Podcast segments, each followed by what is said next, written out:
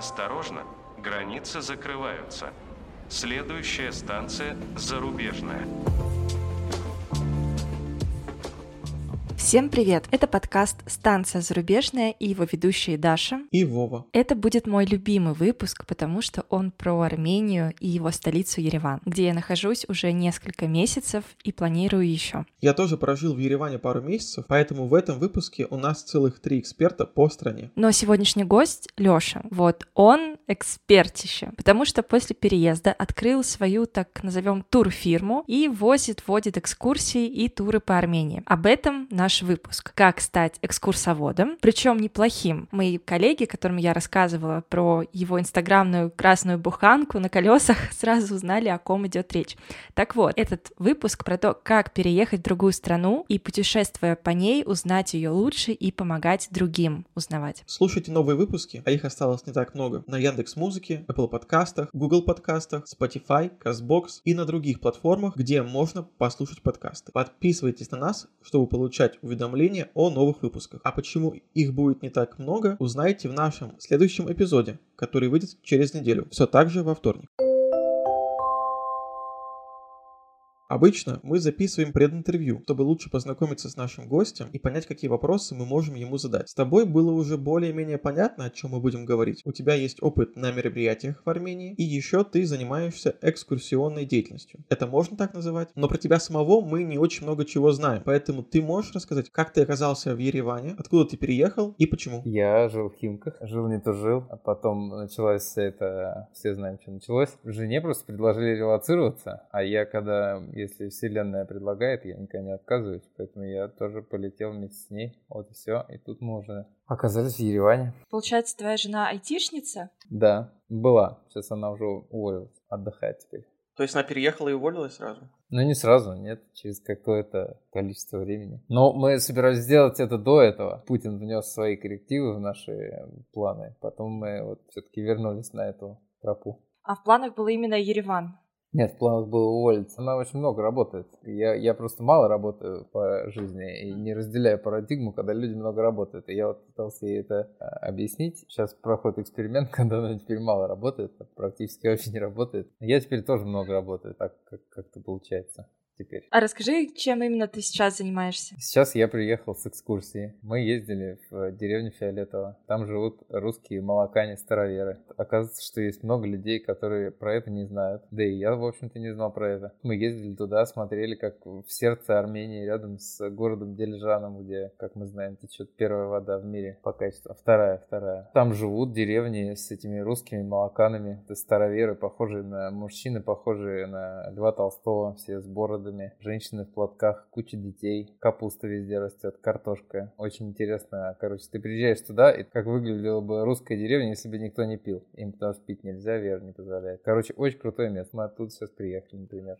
Но я, насколько знаю, молокане — это изгнанные из России, по-моему, в царские императорские времена люди, и им запрещено общаться не с молоканами, то есть они должны только между собой. Там очень из таких фанфактов, которые дала мне Википедия, то, что девочки очень рано выходят замуж, примерно в 13 лет, они бросают школы. Это все правда или они такие около современные? Вы с ними общались? Да, мы общаемся, они весьма открытые все люди. Может быть, им нельзя браки заключать. Но когда мы идем по улице, они все с нами разговаривают, все нам махают, кричат привет и так далее. И мы с ними там болтаем и гуляем. Сегодня какие-то две девочки с нами, я не знаю, километров пять прошли, просто, просто разговаривали с нами. И взрослые все разговаривают. В этом плане у них все нормально. Их действительно попер там еще, по-моему, Александр Первый э, за то, что они там в Бога неправильно верили. Но как бы у них все хорошо. Они переехали на новое место, живут здесь в совершенно прекрасном месте. То есть там красота нереальная.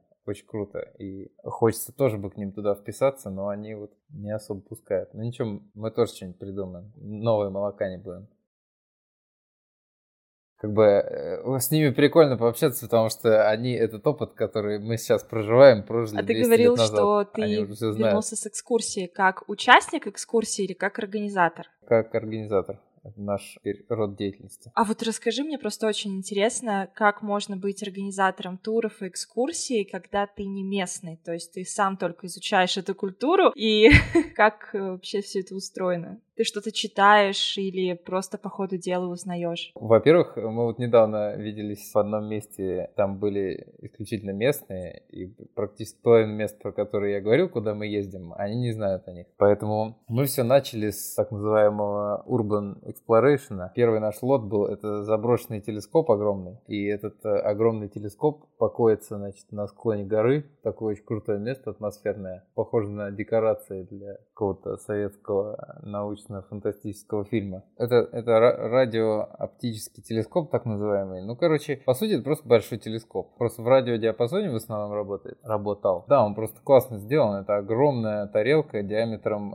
54 э, метра, и она вырыта в земле. Ты когда на краю стоишь э, этой штуки, она еще больше кажется, чем она есть на самом деле. А еще мы научились попадать прямо внутрь этой тарелки. И это вообще незабываемое ощущение. Мы когда туда поехали, приехали оттуда, и я подумал, ну а что, может быть кто-то еще захочет поехать? Та же самая история произошла с э, недостроенными тоннелями метро, которые есть в Ереване. Мы тоже сходили туда, потом я подумал, а что, может еще кто-нибудь сходить? Потом я сделал телеграм-чатик, и все пошло-поехало, и вот оно одно, другое, третье, мы все что-то придумываем, и люди все едут. Потом еще сейчас горы оттаяли, мы в горы начали ходить, мы купили тут с нашим приятелем местным а, красную буханку совершенно, короче, чумачечего вида. У вас буханка. Только мы его покрасили прикольно, и теперь он ездит в горы, возит людей. Супер инстаграмная машина получилась. Вот с ней все фотографируются и так далее. И, короче, вот пошло тут по разным направлениям вся эта движуха. И то, что я не местный, но я посмотрел, трехчасовой фильм на ютубе есть, история Армении. Я посмотрел, чтобы закрыть как бы какие-то моменты. С телескопом у меня все просто, потому что я учился на радиофакультете, на кафедре антенн, поэтому мне эти антенны, я там все понимаю, и я про них могу рассказать. Про метро, например, я меньше могу рассказать. Но все равно получается просто классная тусовка, например, в том же метро ты просто два часа с людьми, с которыми ты только что познакомился, которые при этом с тобой достаточно близки по духу, ну как так получается. Определенный контингент людей переехал в связи с этими событиями и так далее. Ты просто с ними ходишь два часа по подземным тоннелям, по каким-то неведомым помещениям, полуразрушенным, полудостроенным, просто о чем-то разговариваешь, что-то смотришь, светишь фонарями в кромешную тьму и так далее. Это просто получается не столько экскурсия, сколько очень классное времяпрепровождение, которое я вот не знаю, такого не встречал. Поэтому все можно. Местные такого не делают. Как ты искал первых клиентов? Ты же когда вот переезжаешь в Ереван, ты сразу, ну не в Ереван, в любое место сейчас, ты сразу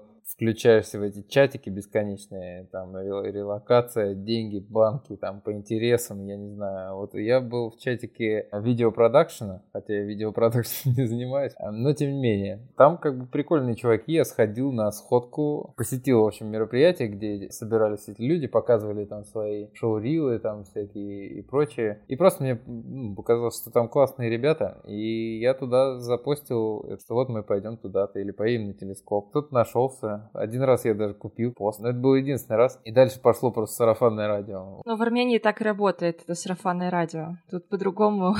Инстаграм, все это фигня, отзывы фигня. Главное, просто друг сказал, друг другу и так далее. Здесь сумасшедший нетворкинг. У всех есть какой-то друг, который уже что-то делает в том направлении, которое тебе нужно. Например, на этот телескоп, когда хотел легализовать экскурсии, потому что мы сначала ходили прям сталкерским путем, то есть заходили там в дыру в заборе, в обход, там шугались охранников и так далее. Произошло до того момента, когда просто в какой-то момент приехал автобус с армянскими детьми, они включали музыку, ходили там, смеялись, куча было народу, чуть ли не шашлыки жарили. И я тогда понял, что, может быть, не стоит проявлять так много осторожности, может быть, она вообще излишняя. О, я хотела бы, кстати, поговорить про эту осторожность, потому что я себя поймала на том, что когда я переехала в Ереван, а я, в принципе, давно хотела побывать в Армении, но все это совпало действительно, типа, все мои планы немножко подвинул Путин. Я когда приехала, мне почему-то было так страшно. Я еще приехала вечером, все были такие любезные, особенно мужчины. И я такая, господи, что вы от меня все хотите? Почему вы такие дружелюбные? Я была супер осторожной. Мне постоянно казалось то, что вот они такие добрые, хотят меня задобрить, а потом как-нибудь обмануть. У меня вот это развеялось только спустя, наверное, месяца три, ну, может быть, два, когда я поняла то, что, ну,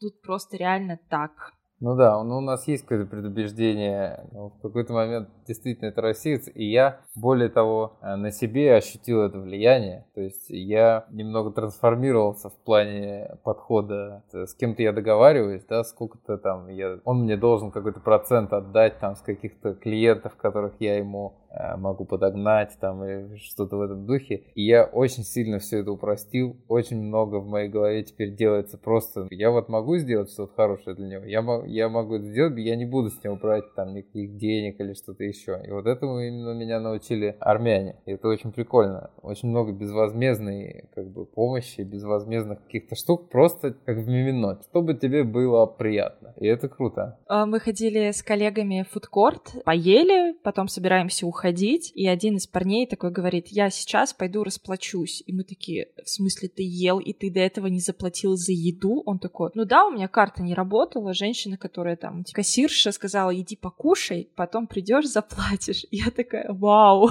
Да, ну да, это нормальная тема. Так вот, я к чему говорил про нетворкинг, то что когда мы на этот телескоп пытались легализоваться, то я не нашел ничего лучше, чем э, написать в Facebook просто дочке ученого Париса Геруни, который этот телескоп сделал. И она мне ответила, мы с ней поболтали, она переключила меня на свою двоюродную сестру, которая всю научную карьеру сделала на этом телескопе. Все, на следующий день мы уже с этой племянницей этого Геруни уже пьем кофе в каком-то кафе и так далее. Ну, то есть здесь одно рукопожатие рукопожатие, один шаг. ну, то есть все очень быстро, очень очень просто. Тебе просто надо кому-то позвонить, с кем-то там встретиться и так далее. Все очень, очень легко. Слушай, а для контраста, чем ты занимался в Химках? Ну, не экскурсии же водил там. Нет, я занимался деятельностью в области звука, концертного мероприятия всякие и прочее. Собственно, сейчас вот тоже меня приехала моя компания из Москвы. Работают здесь три концерта, которые на стадионе. Тут был ЗАС, 50 Cent и еще будет Led Zeppelin оркестра. Я вот с ними тоже сейчас работаю. Э, я даже попробовал в Ереване поработать на эту тему. Отработал концерт Стаса Михайлова к 8 марта.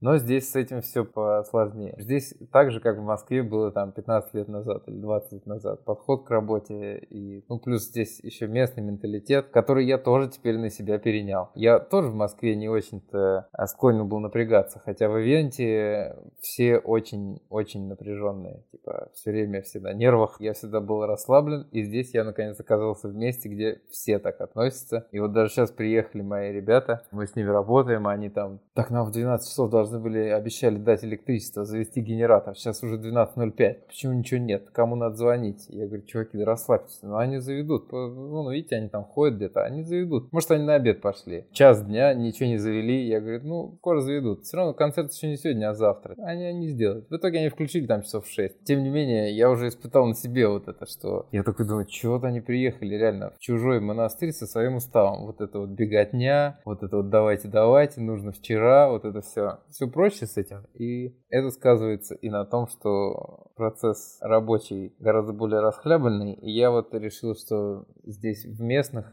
компаниях что-то пока не хочу работать. Ну, к тому же пошла вот тема экскурсионная. А ты один все это делаешь? Или с кем-то? Нет, нас двое. Я, точнее нас трое. Я, Гриша, мой напарник. Мы снимаем вместе квартиру. И моя жена, которая раньше просто организовывала нам всякие классные с собой поесть штучки. Наши фирменные слойки с грушей горгонзолы там и так далее, хумус, резанные овощи. В общем, у нас такой каждый прием пищи у нас это отдых для человека, который устал от шашлыка и хачапури по-аджарски. Тоже отдельная тема, за которой нам все время прилетают э, какие-то респекты. Теперь вот она тоже включилась на полную катушку. И, в общем, в основном мы делаем втроем. Гриш делает много вещей, касаемых там сайта. Он, у нас есть очень стильный сайт, на который никто никогда не заходил, кроме нас. А, но, тем не менее, он очень классный, красивый, круто сделано. Рано или поздно его кто-нибудь увидит. Но в целом основная движуха на мне, да. Я ищу людей, я с ними коммуницирую, я на экскурсиях. То есть вы, получается, вдвоем решили все это делать вместе. А чья была идея? Я просто гулял здесь вечером с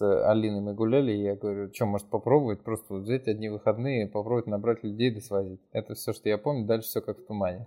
И получается, сколько у вас уже было экскурсий вот с того момента, как ты придумал эту тему, и до сегодняшнего дня?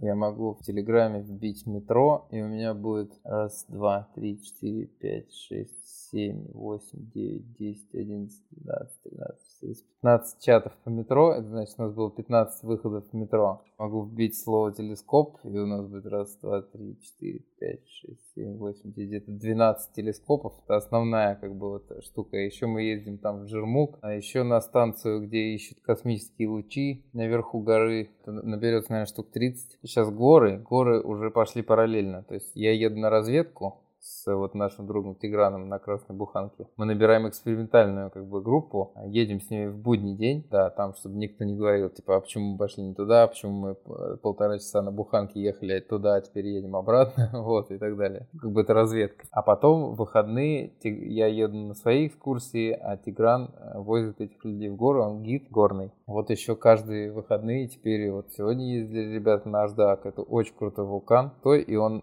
сложно доступен, то есть туда можно нему подъехать только на ну, каком-нибудь Урале или вот Буханке, в общем, таких автомобилях, которые проезжают там, где, казалось бы, автомобиль не может проехать. В общем, выходные теперь эти вещи тоже происходят параллельно от меня, но тоже я нахожу туда людей, я как бы с ними со всеми договариваюсь, я только накануне вечером добавляю этого Тиграна, говорю, так, всем привет, это вот Тигран наш гид, завтра в 6 утра вы встречаетесь там-то, и дальше давайте сами. Все, а потом просто уже я на след... а там связи нет никакой на этом вулкане, э, я уже только потом э, после обеда этого дня вижу, что там они начинают скидывать фотографии, там какие-то вещи, о которых они говорили во время похода, начинают скидывать какие-то ссылки там этот чат, там тролливали, вот. Уже вижу только результат того, как люди сходили, кайфанули или не кайфанули, например, попали под дождь, там, в грозу, офигели и уехали обратно. А зачем вам водитель? Ну вот на Буханке Тигран, он же гид, он же водитель. Он как бы сам, сам едет. И вообще, я тоже сначала подумал, что типа мы можем же просто брать эту Буханку. Но нет. Во-первых, управление Буханкой это не самый, прост, не самый простой вообще процесс. А во-вторых, те дороги, по которым он там едет, это не имеет ничего общего с вождением автомобиля по шоссе. Или асфальтированной дороге, или даже грунтовой дороге. То есть это особый вид скиллов, который должен у тебя быть. Плюс как бы я человек избалованный автоматом, я уже не помню, что такое сцепление и так далее, а там э, несколько этих рычагов, э, помимо обычной коробки,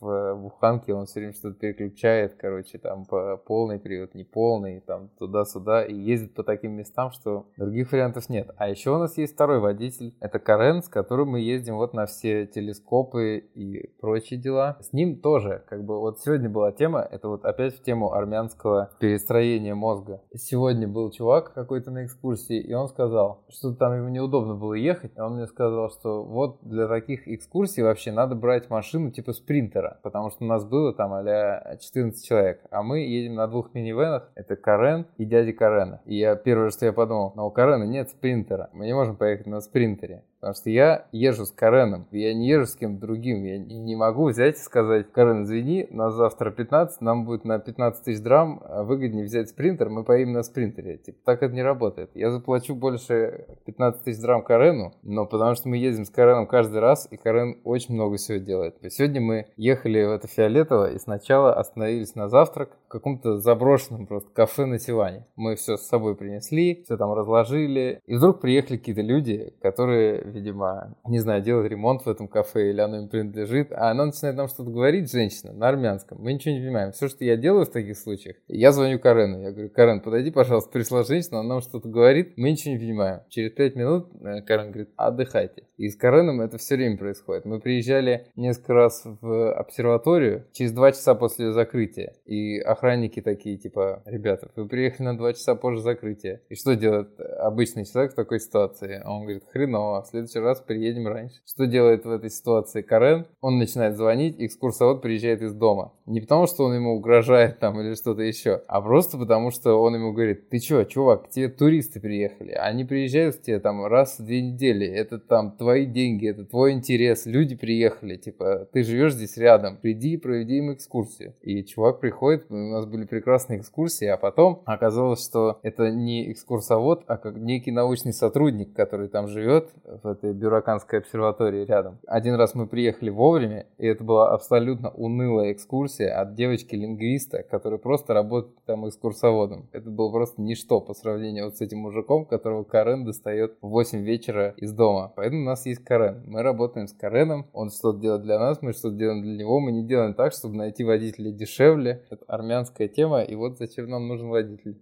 А как вы его нашли? Яндекс Такси. мы просто мы просто ехали куда-то в центр или куда-то мы ехали. Лайфхак про Яндекс Такси. У меня сосед э, прочекал. В Армении алкоголь продается ну до 24.00 угу. и при этом еще есть доставка. То есть это очень прикольно. Но если 24.00, и ты не знаешь никаких магазинов, которые там продаются, а надо догнаться или еще что-то, то сосед что делает? Он просто смотрит последние свои заказы в Яндекс Такси, там же номер телефона сохраняется, он звонит, говорит, что вот такая ситуация, мне нужно, короче, типа, вот такое-то вино, привезите, я вам докину, и это реально так решается. И еще интересная история про Яндекс Такси. Все это время, ну, в целом, как бы в Москве ты садишься на заднее сиденье, и не дай бог с тобой заговорит таксист. Не дай бог. Ну, то есть, как бы, здесь тема абсолютно другая. У каждого таксиста своя история. Если он еще видит, что ты русский, с тобой можно поговорить, обязательно спросить, как там в России, почему переехал, как в Армении прекрасно, а были ли вы здесь, а все ли у вас хорошо, а запишите мой номер, если что, помогу вам э, с квартиры, там еще что-то. Ну, в общем, максимально они все открыты. И за все время мне попался только один таксист, который, я к нему такая сажусь в тачку, а я перед этим поставила промежуточную точку. И он такой, знаете, девушка, я беру только наличку. Я говорю, в смысле, у меня в Яндексе выбрана карточка, вы работаете в Яндексе. Он такой, ничего не знаю, не удивляйтесь, если я вас высажу на промежуточной точке и уеду, и если другие уедут. Я такая, ok, поняла вас, ну, в общем, не стала с ним скандалить, сказала, что все, высаживайте меня здесь, езжайте дальше куда хотите. И написала, в общем, заяву, жалобу, поддержку. Никогда этим не занималась, но тут меня проперло. Они сказали, что все с ним поговорят, проверят. На следующий день я улетаю, сижу в аэропорту в э, бизнес-зале, мне звонит этот таксист, говорит, что ему не заплатили, что, в общем, я там что-то наговорила, в общем, случился какой-то discommunication, я снова написала в эту поддержку. После этого они снова с ним связались, снова он мне позвонил, в общем, это было прямо слишком много общения с таксистом даже после поездки. Подожди, а как с, с Кареном-то познакомились? То есть вы просто ехали в такси и предложили ему? Он нам предложил, он сказал, за сколько-то денег я с вами целый день буду ездить. Мы такие, да нам, в общем-то, и не надо. Но, тем не менее, мы записали его номер. И у него ну, нормальная машина, достаточно удобная. Мы подумали, ну что мы будем заказывать еще раз? Вот позвоним Карену. Позвонили, съездили раз, съездили два. И потом как-то мы с ним вошли в контакт. Он еще также является тоже частью экскурсии, потому что он предоставляет такой experience, которого уже в Москве, например, нету, мне кажется, в связи с новой этикой и так далее. Карен тот человек, который, если ты едешь на дороге, на обочине или где-то раздавленная змея, то он начинает кричать «Моя теща! Моя теща! Видели? Видели? Это была моя теща!» Вот, анаконда! И, короче, и, и иногда это возник, ну, вызывает как бы такую реакцию у людей, типа, что? Как вообще так? А потом уже вечером они уже уставшие садятся в машину, э, и он говорит, я вас пока ждал, мне тут в деревне долма предлагали кушать. И я отказался кушать долма, потому что кушать долма без водки, а поскольку он за рулем, он не мог пить водку, это все равно, что бить жену и не ругаться на нее в этот момент. Вот. И все, все уже смеются, ну как бы, потому что, ну вот, это Карен, типа, это вот Карен, и такие у него шутки. И, ну, типа, никто не, не воспринимает это как бы серьезно, все воспринимают это как вот такого персонажа Карена. Я даже думаю, что у него мог бы быть неплохой стендап, но аудитория должна быть прогрета, потому что на холодную такие шутки воспринимаются, естественно, абсолютно в штыки. Вот. Так мы с ним познакомились, короче, просто вызвали минивэн в Яндекс Такси, он приехал, и все. И второй раз мы тоже ему позвонили и так далее. У меня еще есть один водитель, он на легковой машине, он недалеко живет, если мне надо поехать в аэропорт или там встретить жену из аэропорта, что-нибудь такое, я вот ему позвоню, скажу. Я не понимаю, как тут Яндекс Такси выживает вообще, потому что, мне кажется, я там за пять поездок э, могу набрать себе просто базу водителей, которые мне идеально подходят, и я им буду звонить, и они там готовы, я не знаю, подъехать заранее или что-то еще. Неизвестно, как сами таксисты здесь выживают, когда у тебя одна поездка через весь город — это 150 рублей. Они на газу ездят, за счет газа, я думаю. Газ и дешевые автомобили здесь. А, ну да, ты еще говорил то, что у Карена хорошая тачка. Это достаточно редкость для Армении, потому что очень много убитых машин бэушных. По крайней мере, если заказываешь эконом, ну, комфорт тоже. То есть то, что здесь комфорт, в Москве это эконом минус. Ну, что-то такое. Ты как-то легализовывался здесь, как бизнесмен? Делал какое-то ИП? Или думаешь об этом, может быть? Я думаю об этом. Я пока не делал. У нас э, есть Тигран с буханкой, у него вообще есть хостел. То есть человек, у которого есть даже... То есть в буханке теперь ездит мобильный терминал оплаты. То есть можно карту приложить, там можно Apple Pay приложить прямо в буханке. Вот, мне кажется, это э, наряду с USB зарядками это единственная уникальная буханка в таком роде. Я думал, конечно, у меня еще в России есть ИП, и я все больше начинаю думать о проблемах потери налогового резидентства и так далее. В общем, я в процессе. Несмотря на то, что я достаточно быстро окунулся в этот черный мир, черных финансовых операций, как и в принципе я отвык вообще от карты, от, э, то есть раньше мне казалось, что если нет, э, не могу приложить телефон, а надо вставлять карту, то это все вообще конец какой-то, просто прошлый век. Сейчас я перешел на наличку, забыл вообще, что такое карта, что такое все, у меня, у меня все нормально, я просто беру всегда с собой в кармане. То есть я даже карту себе не сделал на самом деле за это время. Алина сделала, а я что-то не сделал. А потом уже, когда я додумал, уже все банки подняли всевозможные годовые обслуживания, там э, сколько за открытие, какие-то комиссии. Мы сделали Алине карту в ID-банке. Карта в драмах, и у тебя процент на снятие драмов в банкомате. На самом деле не только в Армении, это почти во всех странах, которые СНГшные, это просто Россия уникальная в этом плане, что типа ты снимаешь, и у тебя бабки не берут. Справедливости ради стоит отметить, что в Армении работает карта МИР. Не во всех местах, но в большинстве. То есть ты можешь спокойно зайти в любой магазин одежды, продуктовый, да. там, скорее всего, ее примут. То есть вот я сейчас вернулась из Казахстана, там МИР вообще не работает, но при этом можно в банкоматах Сбербанка mm. и ВТБ снимать рубли по карте МИР, но расплачиваться нельзя. Ну да, это, конечно, упрощает. Все смеялись над картой МИР, а вот карта МИР оказалась самой лучшей картой, золотой вообще, платиновой картой русского человека в Армении. Твою девушку релацировали в Армению, соответственно, ты поехал вместе с ней. В итоге вы здесь остались, то есть вы не поехали куда-то еще, а выбрали это как такой final destination. А что вас привлекло в Армении и в том числе в Ереване? Хотя здесь очень жарко летом. Я был здесь до этого три раза в Ереване. И никогда не думал, что это город, в котором можно остаться больше, чем на неделю. В общем, мы когда ехали, я примерно представлял, что это будет, как это будет. Почему мы выбрали конкретно Ереван? Мы, на самом деле все время думаем и до сих пор думаем на тему того, что куда-нибудь было уехать. Есть план, может быть, купить, опять же, какое-то ведро с болтами здесь за полторы тысячи долларов и перебраться куда-нибудь. Но вот мы сегодня были в Дилижане. В Дилижане все время дождь, там плохая погода. Говорят, что это типа Швейцария в Армении. Ну, то есть каждая страна любит что-то называть Швейцарией своей.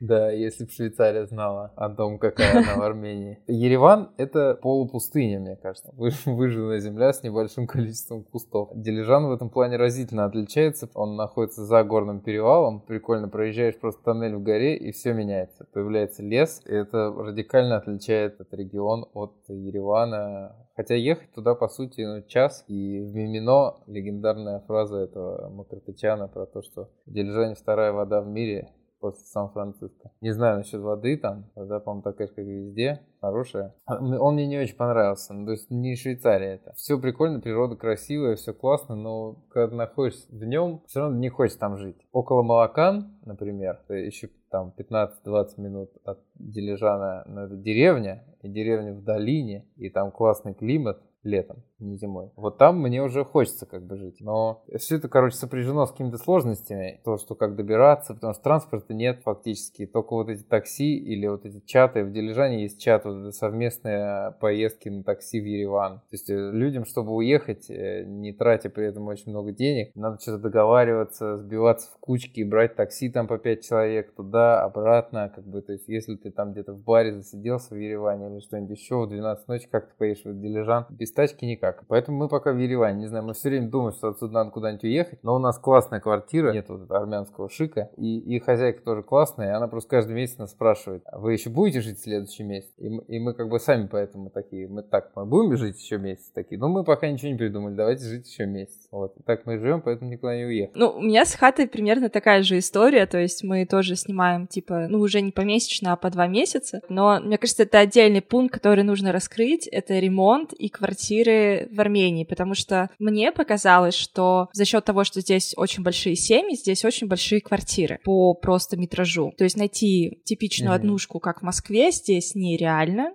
И при этом ремонт, он такой не московский, даже не евро, не дизайн, ни ничего, а вот либо армянский шик с кожаными креслами, с... Э, нужно привыкнуть к коврам вот этим, которые у нас из 90-х и нулевых, потому что, по сути, эти ковры тут нужны, чтобы зимой просто не умереть с холода, потому что газ дорогой, квартиры большие, соответственно, оплата тоже большая получается, и ковры вроде как помогают ногам согреться. Внедорожники называют джипами, подгузники памперсами, то здесь любую обогревательную систему называют бакси, потому что ну, вот есть какая-то фирма, которая делает это, и поэтому любое, любое оборудование, которым топят зимой, называется бакси. Это смешно тоже. А как ты искал свою квартиру и за сколько вы ее снимаете, если не секрет? В чате каком-то. То есть мы приехали, я думаю, как и многие, заехали в какой-то хостел там на 3-5 дней. В это время пытались найти квартиру. Мы ни с риэлтором не связывались, ничего. Просто в какой-то момент в чате появилась штука, что вот мы сдаем квартиру. Прикольно выглядело. И мы начали просто терроризировать человека, который это написал. Он сказал, что все хорошо, мы какие-то там десятые в очереди просмотра. Сегодня вечером приезжайте во столько-то. А потом написал, что сегодня я не могу, а могу только завтра. И мы каким-то нереальным образом уговорили его все-таки встретиться сегодня, а, видимо, все остальные не уговаривали. И все остальные перенеслись на завтра, а мы там ему котиков милых слали, там, ну, что-то еще, короче, просто его за затерроризировали. И он в итоге приехал, как бы сразу такие, все, мы готовы, мы готовы. И мы снимаем ее за 600 долларов. Это трехкомнатная квартира с тремя отдельными комнатами, полностью изолированными. Достаточно большой кухней в районе Давташен. Это спальный район, то есть тут нет на самом деле даже метро. На экскурсии в метро я рассказываю, почему его нет. Но здесь прикольно, здесь прохладнее, чем в центре. Здесь такая инфра- инфраструктура мощного спальника. То есть здесь все есть. Банки, магазины у нас, здоровый торговый центр рядом. Всякие тут паспортные столы, в общем, все, что нужно человеку для оформления и просто какой-то жизни, э, магазины с едой и все прочее, здесь все есть. Вот. В Ереване действительно важный район, в котором ты живешь, особенно летом. Достаточно жарко, и если ты живешь в центре или внизу, там типа где район Малация, то там, конечно, несколько градусов жарче. А если ты где-то наверху, то у тебя и ветер появляется, и сквознячок такой приятный, и в целом переживать жару сильно легче. И плюсом здесь климат. Я просто вот была в Алматы, там погода похожая, ну, по, по температуре, но переживается сильно тяжелее, потому что там влажный воздух, выходишь, ты сразу потеешь. Здесь такого нет. То есть тут вечером идешь, прогуливаешься, и у тебя просто такой ветерок даже в центре очень приятный. Ну да, да. Между прочим, 2 июля, а мы без кондиционера живем. Ничего пока. Да, я тоже. Я просто открываю окно и делаю сквозняк в квартире, и вообще Да, идеально. да, сквозняк э, работает. Но знаешь, что я тебе скажу? Подожди, э, про сквозняк и открытые окна. Я надеюсь, они у тебя сеткой, потому что мне несколько людей уже сказали, что здесь есть, водятся скорпионы, которые могут просто заходить в хату и подниматься по фасаду. Я теперь, когда засыпаю, очень сильно этого боюсь. Лучше бы я не знала этого факта. Теперь я боюсь, лучше бы я не знал. Спасибо. Обращайся. Кстати, по поводу холода, вот мы когда снимали квартиру в центре, там, мне кажется, довольно жарко. Наверное, центр один из таких самых жарких районов Еревана. Несмотря на это, мы почти не пользовались кондиционером. Как-то не, не жарко в квартире. Они как-то дома делают из такого материала, который очень медленно нагревается и довольно быстро остывает. Из тофа. Камень тоф называется. Туф, да. Или туф. Странно. Как будто бы должно быть очень жарко на улице, а когда ты заходишь в помещение, холодно. Есть такое.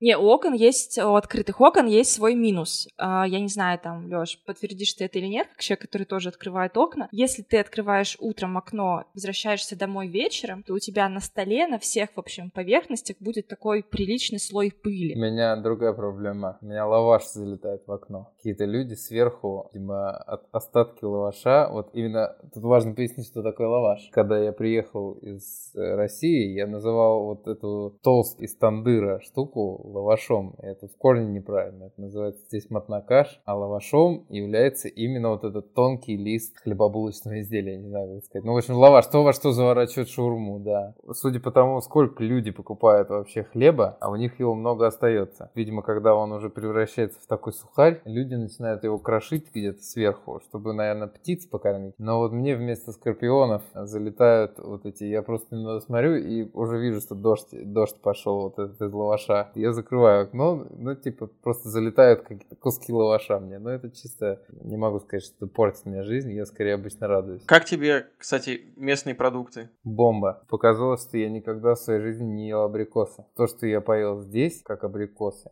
это, ну, фурор. Всегда, ну, не знаю, может, я просто не... Может, надо было в азбуке вкуса покупать где-нибудь за миллион рублей эти абрикосы. Но здесь я покупаю абрикосы просто за какие-то копейки. Это вот прям настолько вкусный фрукт, что я не знаю. В нем, в нем прекрасно все. Я даже забыл вообще про манго и про все остальное. Вот. Ну и овощи. Мы каждый день, например, едим салат просто из, из овощей. Помидоры и так далее. В совокупности вот, э, цена-качество это просто что-то о таком Москве мечтать было нельзя, мне кажется. Ну вот я покупаю килограмм помидоров, например, килограмм огурцов, и у меня все это выходит в тысячу драм, то есть это сколько? 150 рублей ну, то есть вообще копейки. В то время, когда в Москве я бы купила там, не знаю, только одну упаковочку помидорок, где там 20 маленьких штучек черри. Причем это будет... За такую же стоимость. Да, это будут еще достаточно мрачные помидоры там подмосковных этих хозяйств, парниковых. А тут... Это лучшие помидоры и огурцы, которые я ел, которые были в Армении. И, и вода, кстати, из-под крана питьевая. Ну, я не знаю, что еще сказать. В Армении топовые продукты. Да. А еще здесь есть локальные продукты. Например, вот травки, которые они собирают. Здесь вот есть разные блюда из этих тушеных трав трав, как правило, с яйцом, э, там они их жарят, что-то такое. Все время куда-то едем, если на экскурсию, мы все время видим, как люди собирают что-то на склонах, полях и так далее. Они ходят, у них прям такие типа фартуки с здоровыми карманами спереди, и они вот выискивают какие-то конкретные травки, набирают их туда. И потом, вот в том числе в нашем,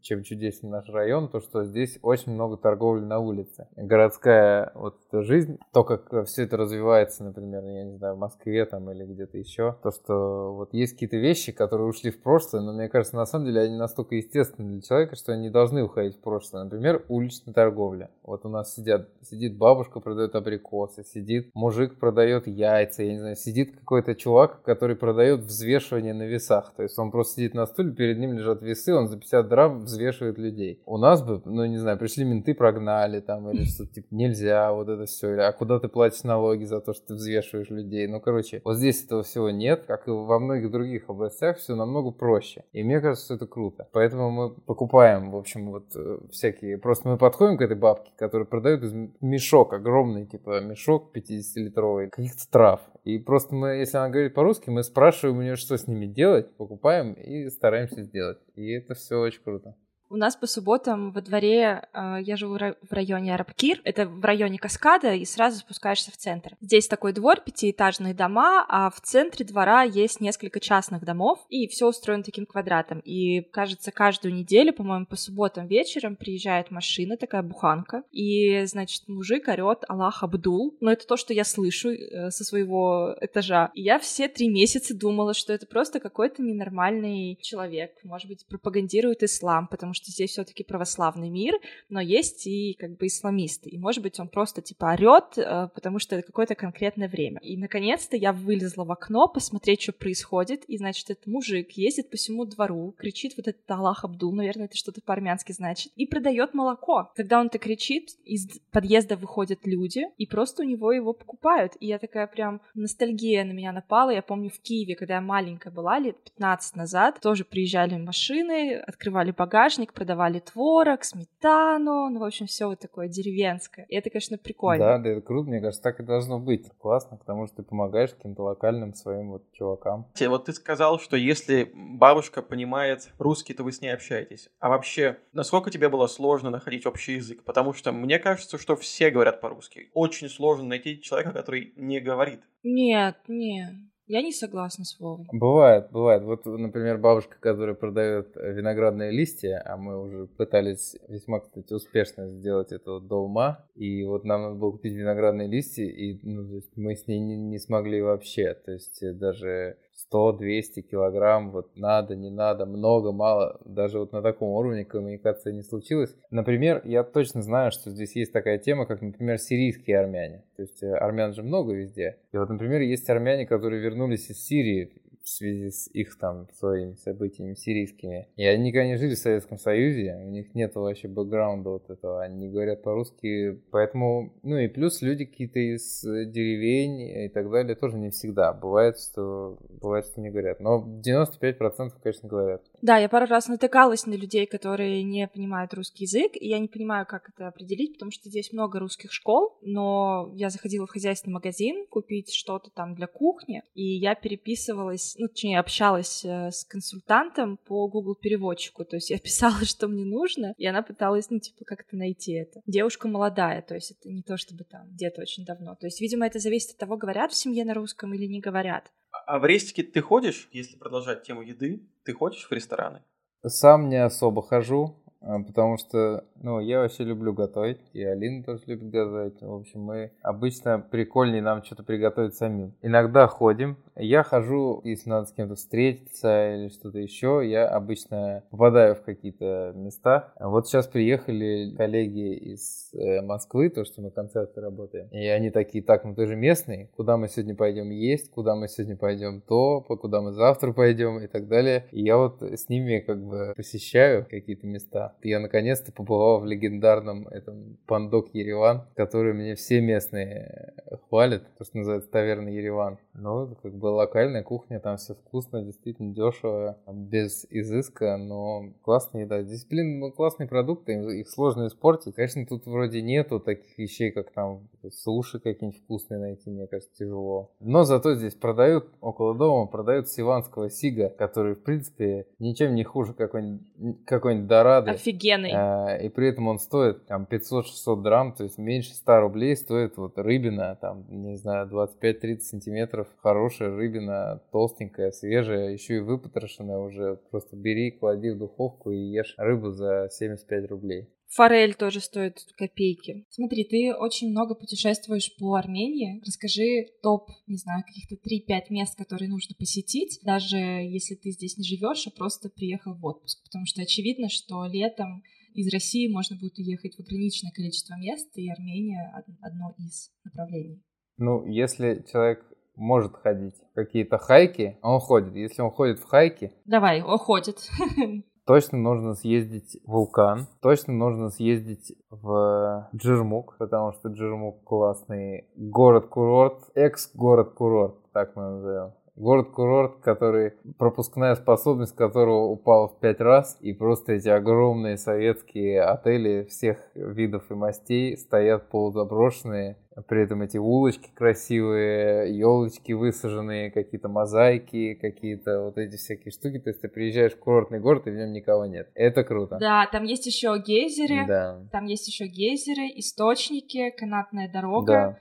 А, Да. В общем, есть чем При этом заняться. можно заплатить денег и поселиться в какой-нибудь там а-ля Гранд Резорт, Джермук, там спа и все, что хочешь отель. Там будет вполне нормально. Плюс, если ты уже чувствуешь влияние возраста, то могут там тебя помять, помазать, не знаю, там что-то еще поделать. Значит, что еще? Надо ехать на телескоп стопудово, потому что телескоп вообще, я уже думаю, что можно выпустить такую книгу с фотографиями, и она будет называться «Топ э, мест Армении, которые очень долго делали, и они оказались никому не нужны». Вот там есть телескоп, там есть, э, например, вот сегодня мы были в этом Фиолетово. Как мы узнали про Фиолетово? А, ну, кстати, да, вот и Фиолетово с молоканами тоже в топ войдет. Посмотреть на то, как живут русские люди, которые уже 200 лет назад надумали уехать. И вот э, рядом с ним находится вход в заброшенный тоннель, который, это 8-километровый тоннель в горе. Просто эта железная дорога больше не используется, потому что она вела в Азербайджан. Тоже его строили там 10 с чем-то лет, в общем, куча сил, куча всего не используется. Просто деревья растут на этой железной дороге и все. То же самое телескоп, сколько его строили, какой был проект, тролливали все. Вот просто есть рубеж вот это начала 90-х годов, когда просто на стоп поставили столько крутых вещей. И вот Армения это просто кладезь этих вещей. И сейчас все это никому не нужно. Вот поэтому телескоп туда срочно. Телескопу можно еще что-нибудь добавить такого же. Я бы еще добавила а, Цицерна Каберт. Это мемориал а, в честь